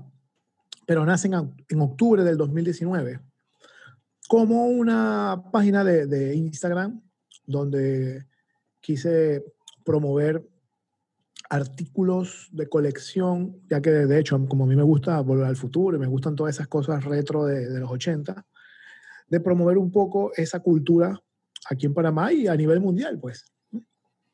Y poco a poco fue agarrando seguidores y, y poco a poco, eh, entre artículos de colección que colocaba, también ponía alguna noticia o estaba pendiente que sí de los premios Oscar o pendiente de los Globos de Oro y colocaba ciertas cositas por ahí y empecé a ver que, que la gente reaccionaba con, con, ese, con esos tipos de post, de, post, ¿no? Con el contenido, me imagino que la gente lo veía y eso es un tema que a la gente le gusta escuchar, aunque sea y ver, y como que es un tema que atrae, yo creo que bastante la atención. Exactamente. Entonces, una cosa llevó a la otra y ahora en pandemia lo, lo retomé mucho más serio. En, en febrero de este año, sí, en febrero, antes que empezara la pandemia, participé en un evento que se llamó el Daycast Fest sobre autos de colección, de esos Daycast, con un amigo Guillermo, un tocayo tuyo, que él, es el, el dueño de... Saludos si lo escucha, ojalá de Factory. No sé si Genial. Aquí, creo sí, que ese, y ese nombre me suena. Geek Factory PTY, él está ahí en, eh, su local está ahí en, en Vía España, por donde está el IPA. Y él se encarga de todo lo que mi es... casa cerquitita. Yo estoy ah, aquí ah, bueno. por, por el San Fernando. Por... Ah, bueno, está cerquitita. Está cerquitita. Entonces, él hizo un evento donde reunió a varios coleccionistas de, de, de Panamá y, y compartimos wow. ese domingo ahí, ¿verdad? Yo me llevé mis cosas y, me, y fueron, fueron, mis hijos y, y, compartí con, todo, con toda la gente y me pareció súper interesante ese mundo de, de las colecciones y, y, de todo eso, porque ahí hay cosas de, de los 80, hay cosas de Marvel, de los X-Men, hay gente que colecciona Messenger, hay gente que colecciona carritos, hay gente, hay de todo, hay de todo. De todo, es, un mundo, me imagino. es un mundo bien grande. Entonces ahí donde me inserié más, dije, bueno, voy a hacer esto más serio. Y llegó la pandemia, llegó el coronavirus y, y entre cuatro paredes empecé a, a, a, publicar más cosas. A grabar y a publicar. pregunta Exacto. curiosa, ¿qué coleccionas tú? Ahora que hablabas de las colecciones, porque llevaste Mira, este, ahorita mi colección personal es de Back to the Future, de, de Volver al Futuro. Full, full de Volver al full, Futuro. Full de, de Volver al Futuro. De, de, en general de todo de todo, que si un llavero, que si una gorra, que si no sé qué, que si aquello, que si eso. A veces mi esposa dice, ah, ya te pareciste con otra cosa de esa. Yo, no, me la regalaron. y, y que mentira, la compré por ahí. Entonces, ese, ese es mi, mi, como vamos a decir, mi, mi, mi, colección personal, ¿no? Pero me gustan, en realidad me gusta todo lo que tenga que ver con el género de ciencia ficción, de aliens, de viajes el, en el, el espacio y en el tiempo. El espacio, de... exactamente. Bueno, fíjate que esa, esa imagen que está ahí engloba muchas películas. Está Terminator. Ahí, está, ahí veo a Schwarzenegger. Ahí el Future, ajá. Aquí está Casa Fantasmas, está por ahí también. Eh, eh, los Goonies. Ese, cuadro, ese cuadro te lo hicieron a ti, prácticamente. Sí, es una imagen que conseguí de algún, alguien, alguien que la diseñó, de verdad no sé quién fue, y la tomé como, como imagen corporativa de, de Alien Geek, pues, ¿no? Porque ah, de genial, verdad, genial. de verdad engloba, engloba todo lo, lo, lo, que es. Entonces, eso llevó al podcast también, a Aliens de Medianoche, porque yo dije, bueno, ya tengo esta página que estoy promoviendo algunos artículos de colección, promuevo también lo que es creación de contenido con noticias y con cosas que tengan que ver con, con este género. Claro. Y por eso entonces ahora estoy con el podcast. Pues entonces como que una cosa llevó a la otra y se englobó todo en lo que es Alien Geek. Por eso cuando yo presento el podcast, lo presento como Alien Geek presenta Aliens de Medianoche. Claro, es un show de, de Alien Geek al final. Exactamente, exactamente. Y genial. ¿Cómo has visto la respuesta de eso de en vivo, de, de transmitir en vivo, después reproducirlo, ver cómo, porque has tenido todo. Haces podcast normal, por ejemplo, se puede decir. Sí, claro. Tienes acá este que es live streamed, es en vivo. A ver, eh, me parece... Y la diferencia es la dinámica. Creo que la gente a veces no, no, no sé si sabe, pero debe ser, o es diferente, pues. Yo he hecho ambos, Sí. por ejemplo, y a mí, para mí me parece diferente la Sí, dinámica. sí, es, es diferente, es diferente en el aspecto de que el podcast de pronto, eh, después en tu casa, ahora cuando termine, te pones a editar algo, cortas aquí, pones allá, armas todo con, con los efectos, lo que sea, y ya tienes un producto final que es el que vas a sacar. El que es en vivo es tal cual como suena en el aire, ¿no? Eh, y si hay interacción, lo que me gusta de la interacción del chat es que la gente se, te puede conectar, te puede saludar, te puede hacer una pregunta y uno poco a poco va contestando, ¿no? ¿Y por qué usé la plataforma Twitch? Porque esta pla- plataforma Twitch está, eh, vamos a decir que está en boga con la gente más joven. Todos los chicos, ahorita los gamers y mucha gente de los medios ya está usando Twitch para transmitir. Yo no transmití video, solamente transmití audio, ¿no? Pero lo que me gusta es eh, que puedo tener la interacción con el público en ese momento. Así se conecten tres, así se conecten cinco, ¿verdad? Pero hay una interacción. No, claro, y tienes la, la capacidad de poder tener ese feedback instantáneo y lo puedes integrar. Me imagino que es lo que haces en, en- en la conversación tuya natural. Y hey, aquí hay un comentario de Eh, o exactamente. preguntan. y- Fíjate que es- en el, en el episodio 1 estábamos conectados y de pronto estamos así hablando y yo le digo a Carlos, que es el otro muchacho que está en Argentina, y yo, hey Carlos, hay cinco personas conectadas y que wow, el primer episodio y ya hay, y ya hay cinco. Epa, saludos ahí, ¿qué tal? Yo sé, la gente escribió por ahí un par de cositas. Que es chévere, pues así sean cinco, pero uno ya Claro. Están ahí porque les llamó la atención o algo, ¿no? Entonces, otra de las cosas que me di cuenta en esta comunidad, digamos que de gamers o de, o de creadores de contenido de ciencia ficción y todo lo que tiene que ver con este mundo de colección, también es el mismo apoyo. El apoyo que nosotros hacemos con los podcasts, también esa- Claro. ese tipo de comunidad también se apoya.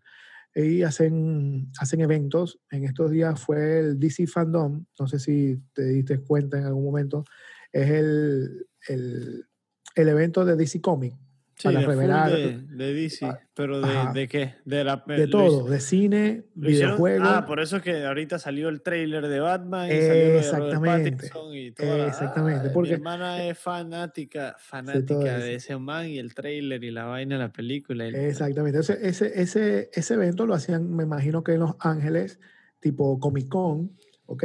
Pero ahora por, medio- por debido En a la línea. pandemia lo hicieron en línea y acceso para todo el mundo. Es decir, todo el mundo, todo el planeta tuvo acceso Wow. a eso. Entonces yo me conecté desde Alien Geek con gente de aquí de Panamá que tiene otras cuentas. Eh, hay uno que se llama Cine con Sabor, hay otro que se llama Action Figure Panamá. Shout out ahí a los, a los colegas de contenido. Esos son los que Sí. promueven al final la cultura de aquí en cierta forma. Exactamente. Entonces, hey, estuvo súper interesante porque fue un live, el, el- el chico lo transmitió desde YouTube y se conectaban varias cuentas y iban, iban comentando lo que iba pasando en los trailers y lo que iba pasando todo. Fueron ocho horas. Yo estuve pegado ahí, entonces a veces estaba pegado, en la Pegado, computadora o a veces estaba pegado en el celular comentando qué tal. y Hicimos un buen feedback. De hecho, el 12 de, el 12 de septiembre hay otro y yo les dije, hey, avísenme para participar y estar con ustedes ahí online. Cualquier cosa que se necesite de, de aquí de Geek, pues. Claro que sí. Yo te quisiera cerrar, Luis, si ya podemos darle un poquito de conclusión a, a la conversa para que no se nos aburran claro. acá, que después de una hora y pico escuchando, ah, ¿qué voy a escuchar esta vaina? Gracias por estar hasta ahorita, porque el que está hasta ahorita es un matón. Ey, exacto, exacto. se Segunda queda- sentada a veces, dos tranques, a Es más, es más. el que dura, dije, Mira, mira, mira lo que voy a hacer, mira lo que voy a hacer. El que esté escuchando ahorita y te escriba un mensaje, le vamos a dar un regalo de Geek. Ahí le podemos dar un regalito. El que mande un Sí. DM ahí, mande un DM. Vaya y miren que es el Enjik para que puedan ver, denle el follow y coméntenos Y, para y que y- y- y le damos un llavero, le damos un, un sticker, le damos. vamos, pero, a vamos a ver quién escucha el programa. eh, cuando te llegue el mensaje, me dice, "Ey, Guillermo, Guillermo, ¿quién escribió? No, ya escribieron tres pelados. Ah, bueno, bien. Ah, genial, ahí coordinamos, ahí hacemos algo interesante, pero para agradecerles que- por, por mantenerse. Luis, quisiera que nos compartas para ti ¿cuál es el reto más grande ahorita para la libertad de expresión en Panamá? Ya que trabajas en varios medios en general de expresar tu opinión y además como extranjero. O sea, me imagino que te ha tocado vivir otra experiencia que a muchos otros sí, no. claro. ¿Y cuál tú piensas que es como el, el siguiente paso a, a, ejecutar para todos los artistas después de esta situación? Ya que, ya que tienes esa perspectiva también de, claro, mira, de, de artista y de músico. La libertad de expresión acá en Panamá, viniendo de un país que tiene casi nula libertad de expresión, yo pienso que hasta ahora cada quien puede decir lo suyo desde el medio que donde esté y digamos que, que le va bien. Es decir, a ti no te van a meter preso porque dijiste que, que no votaste Sí. por Nito, eh, a mí no me van a meter preso porque... porque No, y eso es bueno, porque eso yo pienso Sí. que es, es ahí es donde parte un poquito la conversación de el balance, ¿no? De la, El la balance, libertad, la libertad al final, de cómo... Sí existe, pe- por lo menos en los medios digitales donde no hay un- una limitante, es decir, nadie nos está poniendo una mordaza, hay super libertad de expresión. Ahora, en medios impresos nacionales o en la televisión nacional, quizás estén un poquito sectorizados hacia algún rubro y, y- y- y no lo digan todo, ¿no? Pero Claro. para eso, para eso están los nuevos, vamos a decir, periodistas digitales o gente que, que siempre quiere estar con la Ah, verdad. ¿Has visto Foco? Me imagino que Foco lo has visto en todo el escándalo ahorita, como Mauricio Valenzuela y todos los otros que están trabajando en este medio de redes que se llama Foco, están con unos lives en Instagram de miles de, estamos hablando más de 20 mil personas viendo Un- una un- sintonización en vivo, protestas que convocan fuerte de los, de los restaurantes en estos, los eventos que han pasado recientemente, ¿no? De, Sí, sí, sí. yo- de la fragata, de Jimmy's y todo esto son los que están ahí presentes siempre y, y están haciendo una bulla, ¿no? Están haciendo una, una bullita ahí contra el gobierno que creo no les debe agradar mucho, pero es parte, creo yo, de, de esa libertad que tienen como, como de no responder a nadie. ¿no? Eso, esto. Entonces no, no- ellos, no tienen intereses por encima. Está eso. Y la otra pregunta que me hiciste, que cómo veía la parte de, de, de pronto de ser Sí, extranjero. Como, de- Ese- de- ajá, con la ajá. libertad de expresión te preguntaba porque tienes esa Sí. experiencia de, de ver lo que es Venezuela. Yo estoy hablando con varios colegas y amigos que son venezolanos y es esa perspectiva a mí me, me refresca un poco porque nosotros, por ejemplo, tenemos otra, otra perspectiva histórica, se puede decir. es correcto. Mucha gente, por ejemplo, que está ahorita mismo en el mando, vivió una dictadura y salió de esto y entró en un Panamá democrático, re- regresando a un régimen democrático después de, de una invasión, de un hecho que marcó Mira. al país. Hay veces que, que yo viviendo acá en Panamá, a veces he tenido déjà vus políticos. ¿Cómo es eso? Y que yo he vivido esto antes. ¿Por qué? Porque es como, como fue esa Venezuela cuando empezaron a, a, la gente a votar por personas que quizás no son las mejores, ¿no? Porque estás votando por el menos peor, no estás votando por el mejor, sino por el menos peor, quizás. Y fue, eh, de verdad, yo, yo lo viví en el 98, cuando, cuando ganó Chávez, que Venezuela se encontraba en un momento donde, ¿qué hacemos? Porque no podemos seguir votando por la misma gente que venía haciendo daño. Claro. Y, y vieron a esta persona como decir, bueno, esta es una cara fresca, vamos a ver qué pasa. Y ese vamos a ver qué pasa, 20 años después ya viste en qué terminó. Sí. Entonces, Una a historia veces, similar, eh, es sorprendente cómo es una historia similar a la que me cuentan gente de mi edad que ha salido de Venezuela un poquito ahorita, o sea, más recientemente, y gente un poquito Exacto. mayor que, que también ha salido de allá y ha terminado acá o en otros lados que las he conocido por fuera. Entonces, eh, es como, un- a veces uno dice, es un déjà vu, eso está pasando, ¿qué pasa? No, no, no queremos repetir la historia. Entonces, eh, eh, mi mensaje a, a- a- a los panameños así que estén acá escuchándome, este, luchen por su libertad, no se dejen dominar por ningún gobierno, siempre respetando las leyes, pero siempre, siempre, siempre con la mente firme y, y no se dejen engañar, pues, no se dejen engañar. Yo creo, yo creo que es importante analizar y entender la historia nacional, si se puede regional. Por eso es importante tener estas referencias Claro. y, y escucharlas de verdad. Porque Mira. eso a veces somos mucho más parecidos de lo que pensamos. Este, Hemos Eso, tenido eso. muchos, muchos hemos tenido rutas similares en Latinoamérica, en muchos países. Y, Yo a veces, yo a veces he escuchado gente criticando que porque X está aquí, porque tal nacionalidad se vino para acá, no sé qué, qué tal. Y fíjate que eh, hay un dicho que dice, no lo digo yo, lo dice la historia. Entonces, si tú miras para atrás y ves otras dictaduras, cómo comenzaron, tú puedes dar un, un preview de lo que puede pasar más adelante. Entonces, a veces, como no, no se ha vivido eh, no, quizás esas personas no lo entienden, pero como yo siempre les digo, no lo digo yo, lo dice la historia. Vea los libros y mira la historia de Chile, mira la historia de Argentina, la de Bolivia, la de Venezuela, la de Brasil. Y, ahí, y eso es solamente en Latinoamérica, porque si te vas a la historia de Europa, mira Alemania. Otro, otro mundo. Exacto, mira, mira a, todos los son, países Y son países que son mil veces más viejos que nosotros. Y... Exactamente. Y si te vas para Asia, más viejo todavía. Fuerte. Te vas para todo lo que es China y toda esa ese socialismo que, que ellos viven ahí, que desde, donde viene todas estas cosas. Pues. Sí, al final yo pienso que es bueno entender y aprovechar y ser agradecidos la globalización, de poder nosotros saber esto poco que sabemos de lo que ha pasado en la historia y de poder usarlo a nuestro favor que yo creo que es lo importante, ¿no? No sirve de nada que lo echemos y nada. Claro, claro, claro. Vamos a, a, a, disfrutarlo, a entenderlo, a, arrepentirnos de lo que se quieren arrepentir, si se quiere arrepentir de algo y aprender eso y a, mirar adelante, ¿no? Yo creo que con, una vista más refrescada al final. dime, Luis, dime. No, no, no, que, Guillermo, que te quería dar las gracias por, por la oportunidad de estar aquí en, en, Dímelo Friend. No, y, con gusto, con gusto y compartir este buen rato, eh, esta conversa, nos nutre de lado y lado, porque son cosas que, que, están en el día a día y así que uno, uno entiende la perspectiva del otro. 100%. Mira esto que me dieron hoy, ya para cerrar. Me dieron un líquido. Ajá. Que, es un, yo no sé si tú puedes leer ahí. Recubrimiento antimicrobiano permanente. antimicrobiano permanente, exactamente. Un spray, dos sprays, uno como de tratamiento inicial, lo frotas y el otro es más permanente, como una capa microscópica de... Te digo el, el, vaina exacto, no quiero estar inventando. Dióxido de silicio, preparado de materiales nanotecnología. O sea, es como una capa pequeña de vidrio, se puede decir prácticamente. Pero eso es eh, para...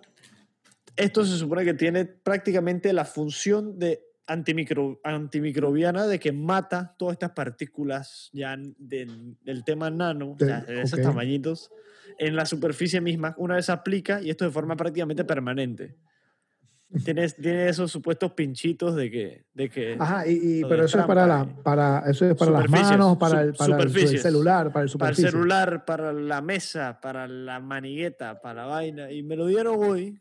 Conocí a los, a los de este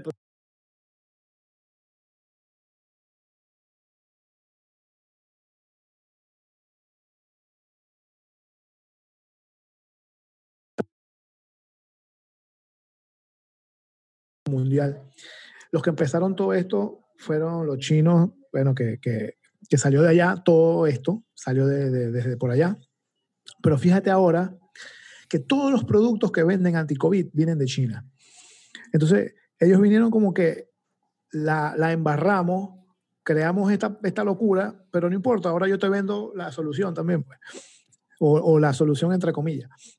es fuerte, porque ahí pasó la situación en temas económicos, por ejemplo, compraron muchas empresas que eran privadas, tú ves que... Eso. Es otro régimen también, o sea, me imagino que tienen otra manera de verlo. Nosotros que creo que respetamos un poquito más el libre mercado y la meritocracia, como que no lo vemos tan aceptable, ¿no? Eso de que estén inmiscuyéndose tanto así. Y eso que en Panamá está inmiscuido en toda vaina, aquí en la economía. que no es, no es relajo ni nada, eso es, es precios mínimos en ciertas cosas y máximos en otras cosas y y regulaciones a veces no tan, no tan inteligentes sí, sí, sí. para la, la, economía.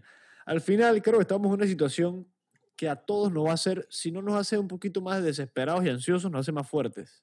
Yo creo que uno tiene que, tiene que escoger qué es lo que vamos a sacar y, y, y, qué es lo que queremos sacar al final, ¿no? Uno, uno yo creo que uno puede escoger ya, y más a cierta edad, como que tener esa voluntad de o me rindo y me, me quejo o soy proactivo y, y le saco Y algo vamos a, de- y vamos a para adelante, exacto. a la situación y me, me adapto, ¿no? Al final, como yo creo que es un mensaje muy importante en- tenerlo claro, el humano es la vaina que más se adapta en toda la existencia.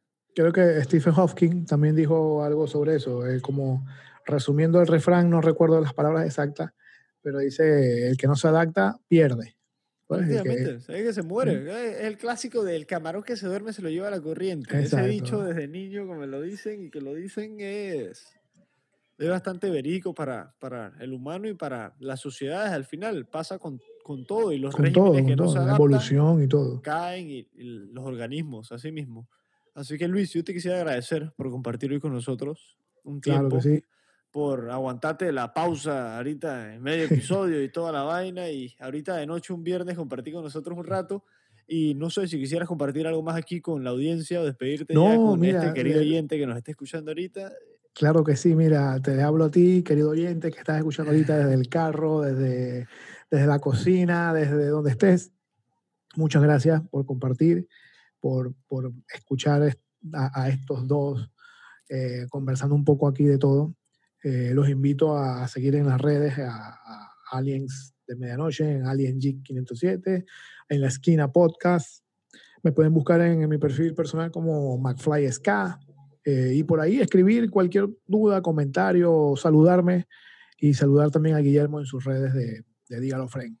Claro que sí. Muchas gracias por, por estar con nosotros, Luis. Todos estos enlaces aquí abajo en los notes para los perezosos o los que se les olvidó ya dónde está la vaina. Tranquilo que aquí los tenemos, Están les listos. tenemos de respaldo. Muchas gracias, Luis. Vamos a...